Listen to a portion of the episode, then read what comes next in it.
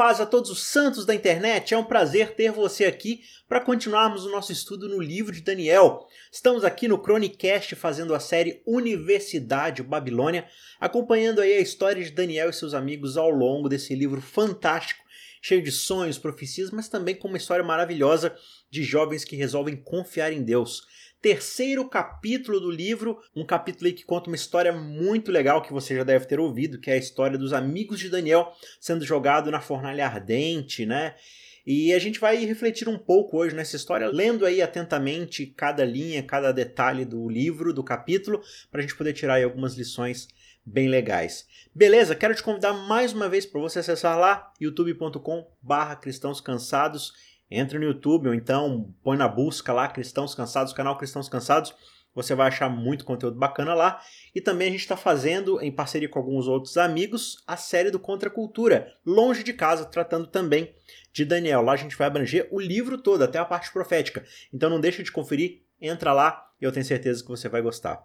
Beleza? Então, quinto episódio da série Universidade Babilônia a série especial aí do Chronicast do site cristãoscansados.com.br.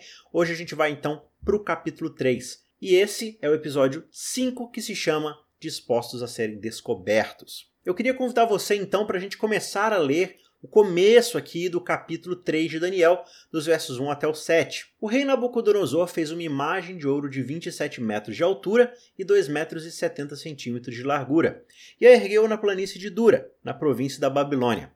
Depois convocou os sátrapas, os prefeitos, os governadores, conselheiros, tesoureiros, juízes, magistrados, todas as autoridades provinciais para assistirem à dedicação da imagem que mandara erguer. Assim, todos eles, sátrapas, prefeitos, governadores, conselheiros, tesoureiros, juízes, magistrados, todas as autoridades provinciais, se reuniram para a dedicação da imagem que o rei Nabucodonosor mandara erguer e ficaram de pé diante dela. Então o arauto proclamou em alta voz: Esta é a ordem que lhes é dada. Ó homens de todas as nações, povos e línguas, quando ouvirem o som da trombeta, do pífaro, da cítara, da harpa, do saltério, da flauta dupla e de toda espécie de música, prostrem-se em terra e adorem a imagem de ouro que o rei Nabucodonosor ergueu.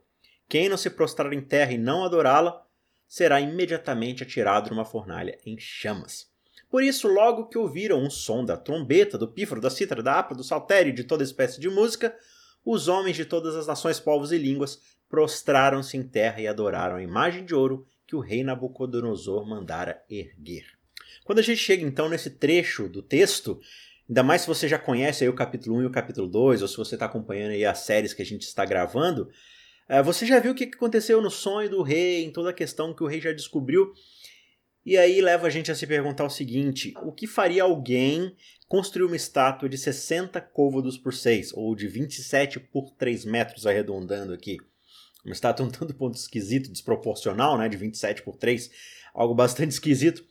É, mas para que uma estátua tão alta, tão grande? É quase o tamanho do Cristo Redentor, se você for colocar em formas proporcionais. Talvez algo menor já bastaria, né? E aí, conhecendo o contexto do capítulo 2, onde tem o sonho, e Daniel explica o sonho para o rei, Olha, rei, os reinos desse mundo são temporários, o reino de Deus é eterno. E após isso, Nabucodonosor ele se encontra diante de duas escolhas. Ou ele trabalha para o reino de Deus, ou ele vai trabalhar para o seu próprio reino, para o reino de Babilônia, o reino que ele está construindo. O rei poderia simplesmente ter dito: Deus, o senhor me deixou ser a cabeça de ouro, que é muito mais do que eu poderia sonhar, e no final eu ainda vou ser parte do seu reino eterno. Isso para mim é mais do que suficiente. Só que não é isso que ele faz. Ele transforma a revelação que Deus deu para ele, que é sobre Deus, para que ele se arrependesse e ele transforma todo aquele cenário em algo sobre ele mesmo. Ele tira Deus do trono, tira Deus do foco e coloca a si mesmo mais uma vez no trono, no centro do trono. E é basicamente isso que a gente faz o tempo todo, né? A gente se pergunta: como assim eu sou apenas a cabeça de ouro? Olha para o meu reino. Como é que isso aqui não vai durar para sempre? Meu reino é imenso. Olha a estátua que eu construí aqui. Na verdade, assim, por que, que em vez de eu construir uma cabeça de ouro, eu não faço toda a estátua de ouro? Ahá! toda a estátua de ouro, muito bom. Então, Nabucodonosor ele pega essa dádiva de Deus para sua edificação, para sua salvação, e ele usa com orgulho, com soberba para trazer adoração para si mesmo. E essa basicamente é a filosofia de Babilônia. E na igreja, será que é diferente? Às vezes a gente pega nossas doutrinas, nossas verdades, que são usadas para nossa edificação, nossa correção, nossa salvação, e a gente usa para quê? para se engrandecer, para achar que somos melhores do que os outros, para julgar os outros de forma a nos colocarmos superiormente a eles. A gente usa isso com soberba. Será que muitas vezes a gente não está inspirando aí o espírito de Babilônia? E aí Deus vai dizer o seguinte: olha, esse é o meu script. Você pode fazer parte dele se você quiser, eu te convido a fazer parte dessa história. Só que você também pode escrever o seu próprio script. Você pode fazer sua própria estátua de ouro, pode ser a estrela do show, receber todas as estatuetas do Oscar, mas não esqueça o seguinte: quando a cortina se fechar, tudo que você construiu na sua vida é temporário e o meu reino vai vir e vai tomar conta de tudo. E basicamente essa é a mesma escolha que todos nós fazemos a cada dia. Essa é a escolha que você está fazendo hoje mesmo, agora mesmo. Você tem coisas que Deus te deu diante de você e você pode construir um império gigante com supra-sumo de tudo, do bom e do melhor para você. Olha, muito bem, palmas para você. Na verdade, palmas não, um Tocantins inteiro para você. Mas saiba de uma coisa: tudo que você já conquistou na sua vida é temporário. Não dura. Os medos e persas vão vir, e depois dele os gregos vão vir, os romanos vão vir, vão conquistar no seu lugar, vão tomar conta, e tudo que você conquistou vai simplesmente passar para a próxima parte.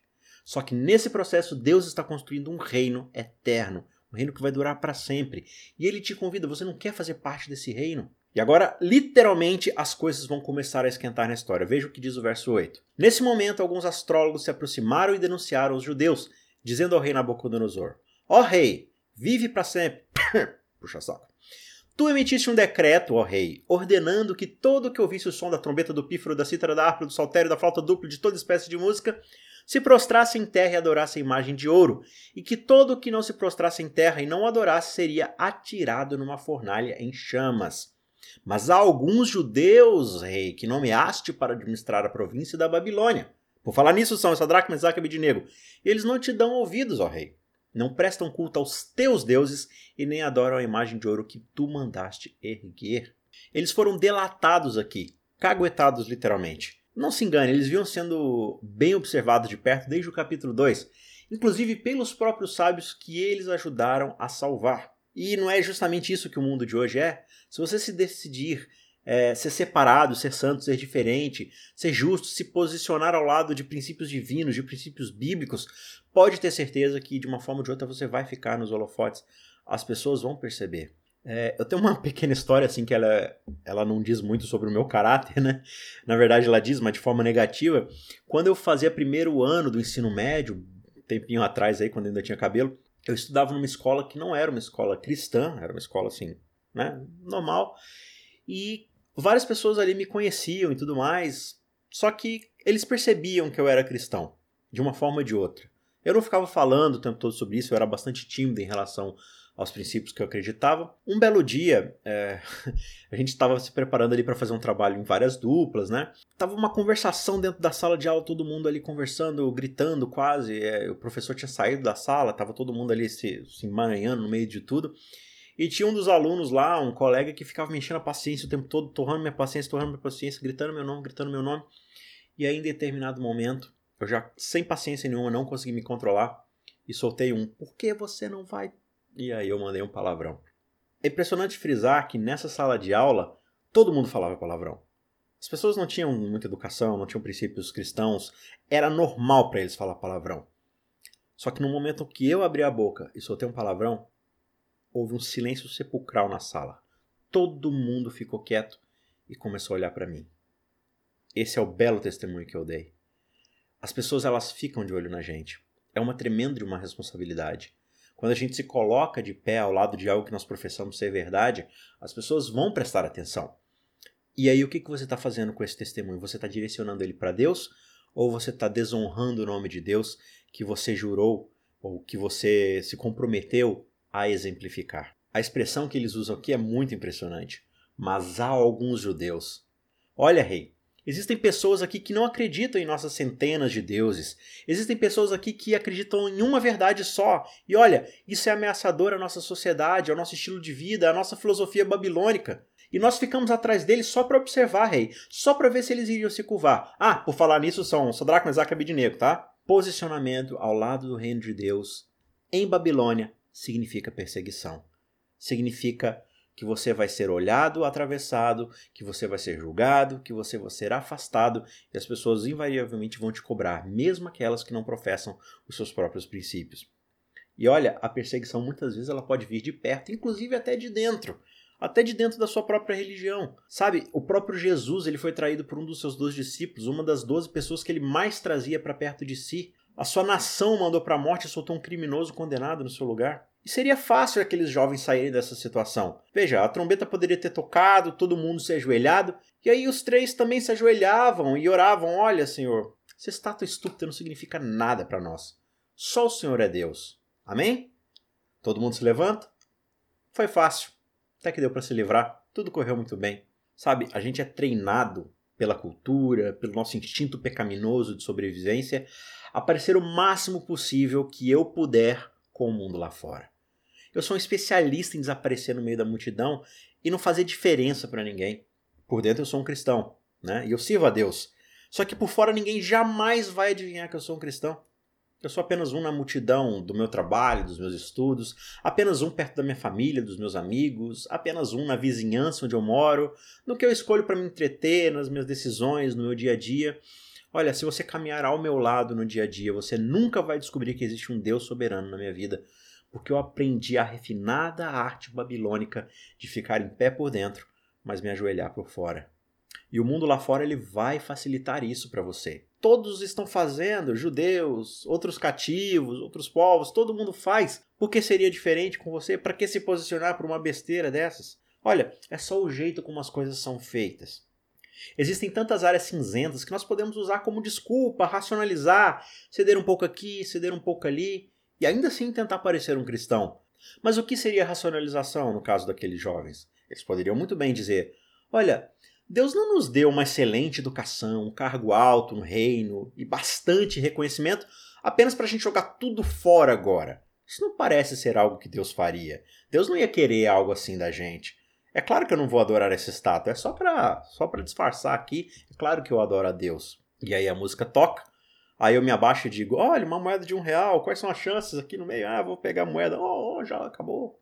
Ou então, nossa, eu não sabia que minha sandália está desamarrada, acho que eu vou abaixar para para Ah, desamarrou de novo, oh, esse negócio não para quieto. Tudo bem não querer parecer esquisito, mas não deixa o mundo ditar a forma como você vive, de se misturar no meio da multidão, de tomar a forma de Babilônia. Paulo é muito claro em Romanos. Não vos conformeis com este mundo, ou seja, não tome a forma, não tome a aparência, não se torne indistinguível do mundo. Pelo contrário, na vontade de Deus, a gente se distingue do resto. Aqueles três rapazes estavam dispostos a serem descobertos no meio da multidão. Eles estavam dispostos a se destacar e não a se misturar. Nós podemos estar no seu reino, eles diziam, mas nós não pertencemos a ele, nós temos um Deus maior e ele é o único digno de que nós dobremos os nossos joelhos diante dele. E esse é o padrão que orienta a nossa vida, a glória do nome dele. Agora, uma outra pergunta aqui para nossa reflexão. Qual é o ídolo que te faz se ajoelhar e adorar? Qual é o ídolo por quem você se prostra e oferece toda a sua volição, toda a sua vontade, toda a sua adoração? Para Nabucodonosor, o seu grande ídolo de verdade é a imagem que ele passa de autoridade, de poder. Eu sou a estátua inteira de ouro, não apenas a cabeça. Para Nabucodonosor é fácil distinguir. Mas e quanto a você? E quanto a mim? Qual é o meu ídolo? Qual é a coisa com que faça com que eu abra mão de todos os meus princípios para conquistar aquela uma coisa que vai me fazer feliz, realizado, que vai dar sentido e identidade à minha vida? Será que é o sucesso? Né? Que limites éticos eu estou disposto a ignorar para conseguir aquela promoção, aquele emprego, aquele cargo? Quais princípios eu vou comprometer para conquistar aquela vaga de emprego? Será que meu ídolo são os meus relacionamentos? Que linha eu estou disposto a cruzar dentro da pureza, da minha castidade, que propostas indecentes eu estou disposto a aceitar para manter o relacionamento com meu parceiro, com minha parceira, às vezes dentro de um relacionamento ilícito. Ídolos são diversos itens, são situações, são pessoas, são posições, qualquer coisa que eu coloque acima do meu compromisso de ficar em pé ao lado de Deus. Ídolos possuem várias formas, vários tamanhos. Ninguém chega com uma estátua de 27 metros de ouro e te manda ajoelhar. Só que Babilônia apresenta para a gente várias propostas e várias situações diárias que nos fazem pensar qual é o fator que determina as escolhas que eu tomo na minha vida. Para aqueles três judeus, acima de carreira, família, prosperidade, acima da própria existência, estava o testemunho de que o fator decisivo na vida deles era o Deus Supremo dos altos céus. Era a ele que eles deviam a sua vida, a sua volição, suas vontades, seus desejos, seus sonhos. Tudo estava baseado nele. Era em Deus. Era na glória do nome de Deus de onde eles tiravam a sua identidade. Olha, meu querido ouvinte, nós somos um povo que precisa dizer: se eu sou um cristão, eu preciso mostrar ao mundo que eu dei a Deus o volante da minha vida e é Ele quem toma as grandes decisões. E antes de aceitar aquele emprego, um aumento, um aplauso, um elogio, antes de um clique num banner pornográfico da internet, de manter ou entrar num relacionamento que está passando dos limites, é a Ele que eu sirvo. É Ele quem detém a soberania da minha vida. E não é nessa situação comprometedora que eu irei tomar o volante de volta e passar a tomar as decisões. Não dá para se ajoelhar por fora e se enganar por dentro. Agora vamos aqui para o verso 13. Rei vive para sempre, tem uns caras aí de pé, blá blá blá blá blá, versos 13 a 18. Furioso, Nabucodonosor mandou chamar Sadraque, Mesaque e Abidnego. E assim que eles foram conduzidos à presença do rei, Nabucodonosor lhes disse: É verdade, Sadraque, Mesaque e Abidnego, que vocês não prestam culto aos meus deuses nem adoram a imagem de ouro que mandei erguer?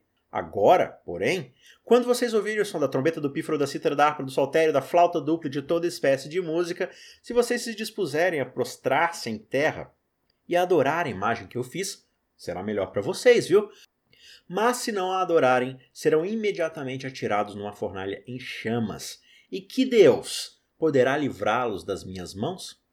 Sadraque, Mesaque e Abidnego responderam ao rei: Ó Nabucodonosor, não precisamos defender-nos diante de ti? Se formos atirados na fornalha em chamas, o Deus a quem prestamos culto pode livrar-nos, e ele nos livrará das suas mãos, ó rei.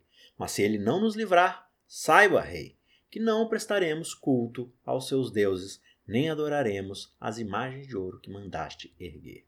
Olha, rei, não tem argumento aqui, não tem discussão. O Deus que eu conheço é mais real e mais tangível que essa imagem de ouro aí à nossa frente e nós já firmamos um propósito nos nossos corações e nenhuma situação vai nos fazer mudar de ideia quanto a quem nós servimos. Deus vai nos salvar. E olha, mesmo se ele não salvar, não importa. Isso aqui é temporário, há valores, há questões eternas em jogo. Olha, não dá pra gente ser cristão só nos momentos fáceis da vida. Babilônia ela nos ensina a pegar sempre o caminho mais fácil, sempre o atalho, sempre o melhor resultado para o próprio eu, o melhor para o meu eu nós esquecemos que a gente foge das consequências passageiras, né? ou então a gente garante apenas resultados e vantagens passageiras, mas a gente abre mão de resultados e consequências eternas. Só que aí você acabou de irritar o homem mais poderoso da época. Alguém que é conhecido por queimar pessoas vivas, empalar, arrancar os olhos. Provavelmente você deixou esse rei, esse cara aí, nervosinho, constrangido e desmoralizado na frente de todo mundo. O que, que vai acontecer? Aí entra o verso 19. Nabucodonosor ficou tão furioso com Sadraque, Mesaque e Abidnego que o seu semblante mudou. Deu ordens para que a fornalha fosse aquecida sete vezes mais do que de costume e ordenou que alguns dos soldados mais fortes do seu exército amarrassem Sadraque, Mesaque e Abidnego e os atirassem na fornalha em chamas. E os três homens, vestidos com seus mantos, calções, turbantes e outras roupas, foram amarrados e atirados na fornalha extraordinariamente quente. A ordem do rei era tão urgente e a fornalha estava tão quente que as chamas mataram os soldados que levaram Sadraque, Mesaque e Abidnego, os quais caíram amarrados dentro da fornalha em chamas. E aí, nesse momento, a multidão tá tipo: esquece essa estátua aí, aqueles caras ali, aqueles manos estão prestes a virar churrasco. Só que aí a expectativa não se transformou em realidade. Verso 24 diz: Mas logo depois o rei Nabucodonosor, alarmado, levantou-se e perguntou aos seus conselheiros: Não foram três homens amarrados que nós atiramos no fogo? Eles responderam: Sim, rei. E o rei exclamou: Mas olhem, eu estou vendo quatro homens desamarrados e ilesos, andando pelo fogo, e o quarto se parece com o filho dos deuses. Então Nabucodonosor aproximou-se da entrada da fornalha em chamas e gritou: Sadraque, Mesaque e Abidnego, servos do Deus Altíssimo, saiam, venham aqui. E Sadraque, Mesaque e Abidnego saíram do fogo. Eu acho fantástico aqui a forma como o rei se refere àqueles jovens. E aí eu não posso deixar de perguntar: como é que as pessoas se referem a você? Como é que elas se referem a mim? Como é que elas me chamam por aí? Aquele cara famoso, aquele estudante nota 10, aquele meu vizinho desconhecido ou aquela mulher viciada em trabalho? Ou pior, ah, aquele crentão lá que se acha mais santo que os outros. Aquele cara hipócrita lá que vai à igreja, mas que trata todo mundo de mal. Como você é conhecido lá fora? Eu lembro que uma vez uh, eu estava lendo uma dessas entrevistas da Veja na, nas páginas amarelas, e eles estavam entrevistando aquele saudoso político Enéas Carneiro, né? E ele era um cara barbudo e careca, né? E aí a pessoa perguntou, o entrevistador perguntou, por que, que você deixou sua barba crescer tanto assim, né? As pessoas ficam te chamando de barbudo e tudo mais. Ele falou assim: olha, quando eu não tinha barba, as pessoas se referiam a mim como aquele cara careca. E agora elas se referem a mim como aquele cara barbudo. Então eu acho que eu tô no lucro aqui. Então é mais ou menos isso. Qual é o traço de caráter? Qual é a questão de personalidade? Qual é a ação? Qual é a forma de tratamento? O que na minha vida indica a quem eu sirvo? Quais são as referências que as pessoas usam para me chamar? Será que é algo associado a mim ou será que é algo associado ao Deus a quem eu sirvo? Após o testemunho de fidelidade e livramento, como o rei passou a chamar aqueles rapazes? Não foi mais de judeus ou de religiosos fanáticos, não foi de escravos ou de forasteiros. Eles não eram mais alguns judeus aí, segundo aqueles astrólogos caguetas. Como o rei passou a chamá-los? Olha aqui de novo no verso 26. Então Nabucodonosor aproximou-se da entrada da fornalha em chamas e gritou: Sadraque, Mesaque e Abidinego, servos do Deus Altíssimo, saiam, venham aqui. E Sadraque, Mesaque e Abidinego saíram do fogo. Sadraque, Mesaque e Abidinego tinham a oportunidade de reclamar e lamentar, de falar assim: ah, rei, veja, por que, que o senhor tratou a gente aqui? Só que eles também tinham a oportunidade de exaltar o nome e o poder de Deus. E adivinha qual foi a escolha deles? Verso 27. Os sátrapas, os prefeitos, os governadores, os conselheiros do rei se ajuntaram em torno deles e comprovaram que o fogo não tinha ferido o corpo deles, nenhum só fio do cabelo tinha sido chamuscado. Os seus mantos não estavam queimados e não havia cheiro de fogo neles. Disse então Nabucodonosor: Louvado seja o Deus de Sadraque, Mesaque e Abidinego, que enviou seu anjo e livrou seus servos. Eles confiaram nele e desafiaram a ordem do rei, preferindo abrir mão de suas vidas a que prestar culto e adorar a outro Deus que não fosse o seu próprio Deus. Eu acho incrível porque este capítulo começa com uma grande festa de adoração à imagem do rei e de seus deuses e termina com todas aquelas pessoas, todos aqueles líderes agora com a expectativa em cima de quem é esse Deus que livrou Sadraque, Mesaque e Abednego. E esses três jovens ignoraram o que o mundo ofereceu como sucesso ou falha e apostaram a própria vida deles para se manterem fiéis aos padrões de Deus. Imagine a postura com que Nabucodonosor falou isso. Esses caras me desafiaram. O maior dos maiores do mundo conhecido inteiro. Tudo para não adorarem outros deuses ou pessoas. E por conta disso, o próprio Deus deles interferiu e o salvou. E aqui em seguida o rei emenda ainda no verso 29. Por isso eu decreto que todo homem de qualquer povo, nação, língua, que disser alguma coisa contra o Deus de Sadraque, Mesaque e Abidinego, seja despedaçado e sua casa seja transformada em montes e montes de entulhos pois nenhum outro Deus é capaz de livrar ninguém dessa maneira. Então, o rei promoveu Sadraque, Mesaque e Abednego a melhores posições na província da Babilônia. Agora resta falar um disclaimer aqui no meio dessa história, porque muitas vezes as pessoas vão fazer aplicações indevidas que a Bíblia não está se propondo a dar. Sabe, ser cristão aceitar a Deus, assumir um compromisso de fé com Deus, não é um anel mágico que você ganha para colocar no seu dedo e te transforma em alguém com superpoderes que é completamente anti-chamas, que é completamente anti-dor, anti-sofrimento, anti-perseguição, anti-dificuldade na vida. Você não se torna imortal e nem tampouco ganha algum tipo de garantia de que sua vida vai melhorar daqui para frente. Não existe garantia nenhuma. Você pode ser fiel a Deus, você pode cumprir todas as promessas que você faz a Ele, você pode se dedicar a Ele, à igreja o tempo todo, seguir seus princípios, ter a fé completa nele. Isso não é garantia de que você nunca vai se queimar, ou se afogar, ou ser fuzilado, ou assaltado, ou atropelado, enfim, o que quer que seja. Essa situação de Sadraque, Mesaque e Abednego é algo excepcional Quantos cristãos nós sabemos que, ao serem submetidos à mesma situação, sucumbiram nas chamas, nas águas, no fogo, no frio, uh, na forca, na bala, na faca, na espada? Essa não é uma história do tipo, uau, quer dizer então que se eu confiar em Deus eu vou ser rico, vou ser promovido, vou ser bem sucedido? Não. Essa é uma história sobre ficar de pé por Deus, não importa o que aconteça. Não há nada de errado com querer um bom emprego, lutar para ter um bom diploma, bens materiais. Só que quando ele se torna uma grande prerrogativa que controla cada aspecto da minha vida, quando a agenda me faz colocar de lado o reino eterno e priorizar o aqui, o agora, então eu perco de vista o propósito do meu chamado, que é de avançar esse reino, que é de glorificar o nome de Deus. E lembre-se: qualquer coisa que não fazemos em nome do reino de Deus é algo simplesmente temporário. Cristianismo é um chamado para se revelar e não para se esconder. É um convite para ser separado e não para se camuflar no meio de todo mundo, no meio da multidão. Ah, mas e se houver perseguição e insulto? Olha o que Jesus disse lá em Mateus 5, 11 a 16.